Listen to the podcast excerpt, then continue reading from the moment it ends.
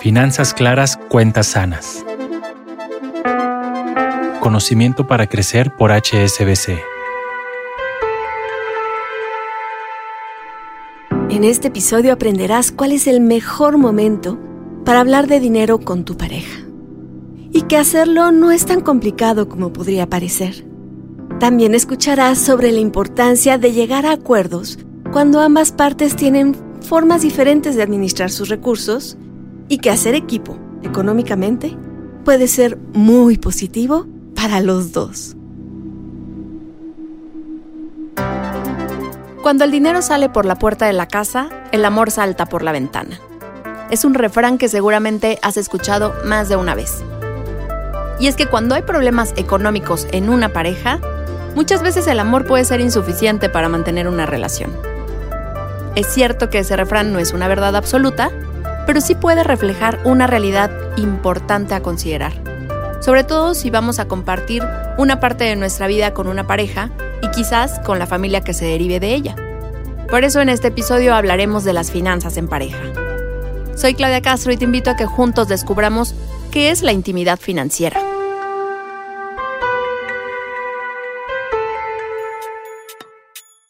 ¿Sabías que 3 de cada 10 divorcios tienen su origen en diferencias con el dinero? De acuerdo con un estudio de la Universidad de Kansas, el factor económico genera estrés y preocupación entre una pareja, a tal grado que puede terminar separándola. En esta ocasión invité a Montserrat Muredu, experta en psicofinanzas, para platicar sobre cómo abordar los asuntos del dinero con nuestra pareja. Realmente no hay un momento, así que te diga, cuando empiecen a vivir en pareja al mes, hacen esto. Es un conocimiento que se da como en las emociones, o sea, es realmente un conocimiento paulatino que se da en la pareja, porque es abrir una especie de confianza muy íntima. Las, las relaciones financieras, nuestra relación con el dinero es algo muy íntimo que está muy vinculado pues a nuestros paradigmas familiares, a nuestras creencias personales, a nuestras inseguridades, a nuestros talentos. Entonces, hablar de dinero no es solo hablar de una cosa, sino poner en vulnerabilidad esa parte de mi vida en la que a veces pues tenemos como un hoyo negro, porque personalmente a veces ni nos lo hemos cuestionado bien porque actuamos como actuamos y tomamos las decisiones que tomamos.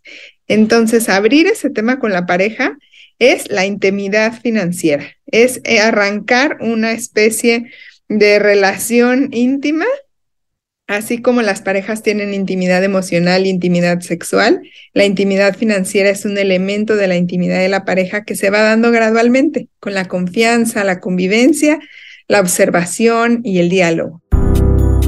¿Estás de acuerdo en que no vamos a llegar a la primera cita preguntarle a la otra persona cuánto gana, si ahorra y lleva un presupuesto?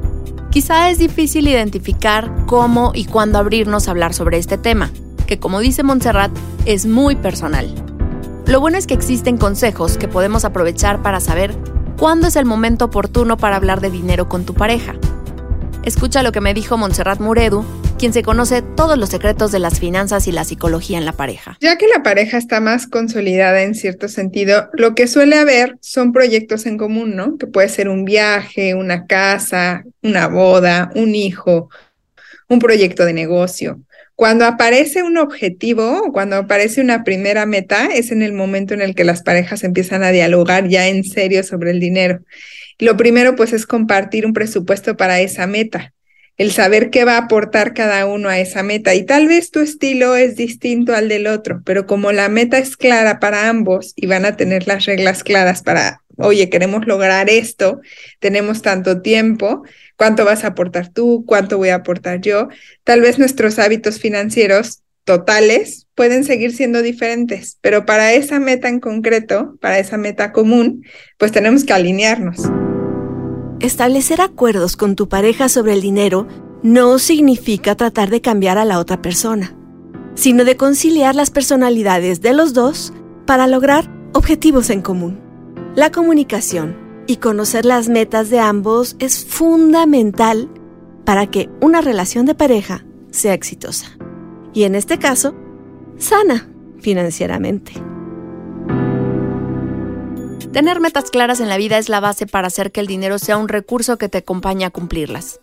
En la administración financiera en pareja todavía hace más sentido tener esta claridad de las metas, porque si no, cada uno puede ir caminando en sentido opuesto o hacer suposiciones erróneas. La terapeuta en temas financieros me habló de esta necesidad de establecer metas en pareja. Lo primero que siempre platico con las familias y las parejas es tener clara la meta. Cuando sabemos qué es lo que queremos lograr como familia y tenemos un propósito de familia y de pareja claro, estamos dispuestos a hacer ciertas concesiones o sacrificios en el ingreso, ¿no? O sea, tal vez si para una familia el que alguno de los dos papás sea un papá activo y presente en la educación de los niños, pues va a haber el sacrificio de no tener un trabajo tiempo completo, por ejemplo, pero es un acuerdo de pareja. Entonces la pareja va a tomar decisiones en función de esa meta.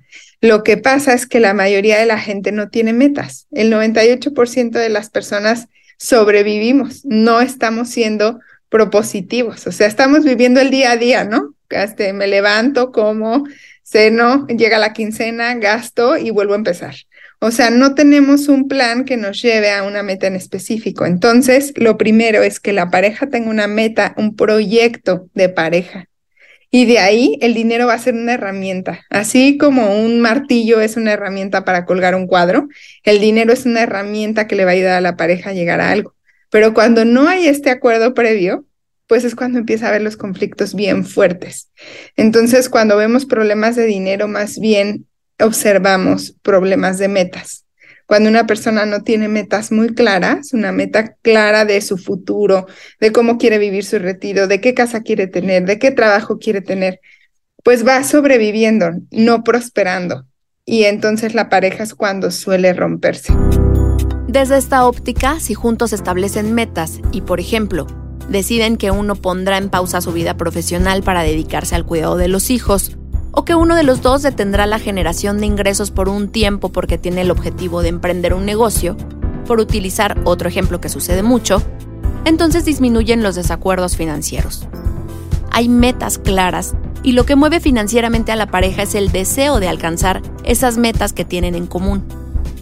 A veces creemos que existen fórmulas para saber cómo administrar nuestros recursos, pero en realidad lo que te funciona a ti que tienes cierto ritmo de vida, hábitos y comportamientos financieros es diferente a lo que le funciona a otra pareja. Por eso es tan importante hablar de dinero en una relación. Por ejemplo, ¿hacemos un presupuesto en conjunto o tenemos uno propio cada uno y otros juntos? ¿Cuántas cuentas de banco tenemos? ¿Debemos tener una en común o cómo dividimos los gastos y quién paga qué. Estas son algunas de las preguntas más frecuentes cuando hablamos de este tema en pareja. Y la respuesta no es una receta mágica para todos, porque cada familia tiene un ritmo de vida y hábitos particulares. Cada pareja debe encontrar qué les funciona mejor. Y como me explicó Montserrat, cuando partes de las metas, pueden convivir personalidades que podrían parecer opuestas. Por ejemplo, la de un ahorrador con un gastalón porque tienen un mismo objetivo y están trabajando para llegar a él.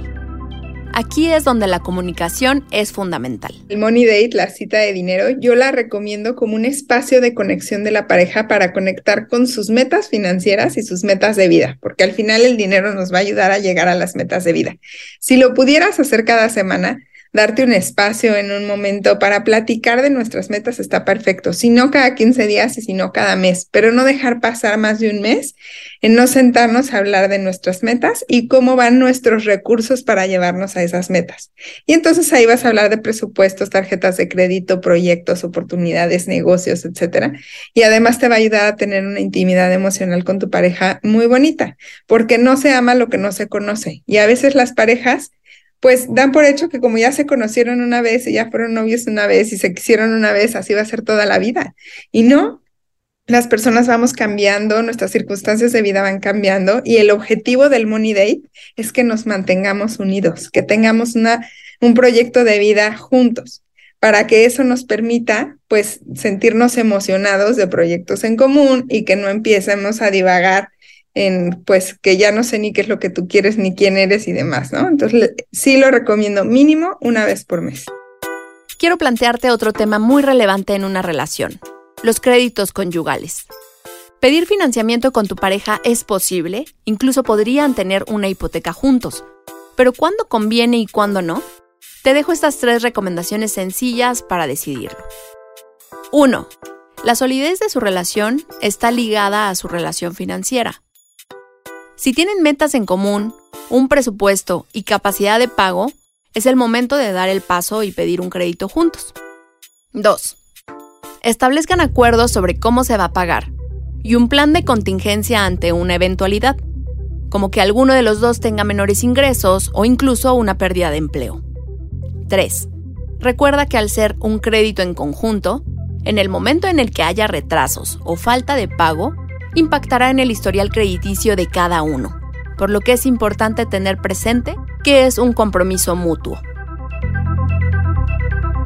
Así que de esta forma, si tienes una vida en pareja o quieres tenerla, el dinero tiene que ser un tema de conversación habitual entre ustedes. Quítale esa carga emocional, deja de verlo como un tema tabú y escucha este último mensaje que me compartió Montserrat sobre tres aspectos a integrar para hacer que tu relación sea exitosa. Si tú quieres estar en pareja, quieres compartir tu vida, tienes que saber que el estar en pareja implica tener intimidad en esas tres esferas.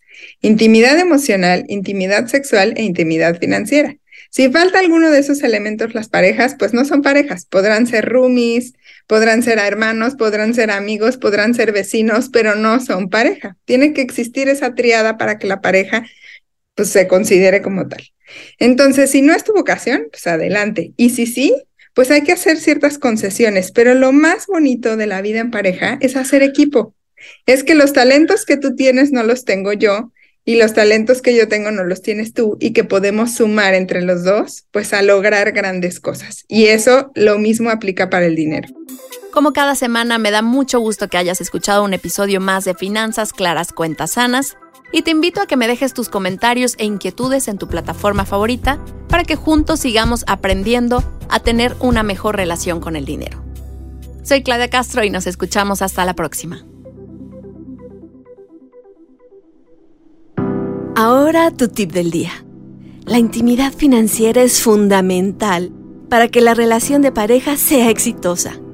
Tener metas en común y comunicación constante ayudarán a hacer del dinero una herramienta para alcanzar sus sueños como equipo y rectificar el camino cuando algo cambie.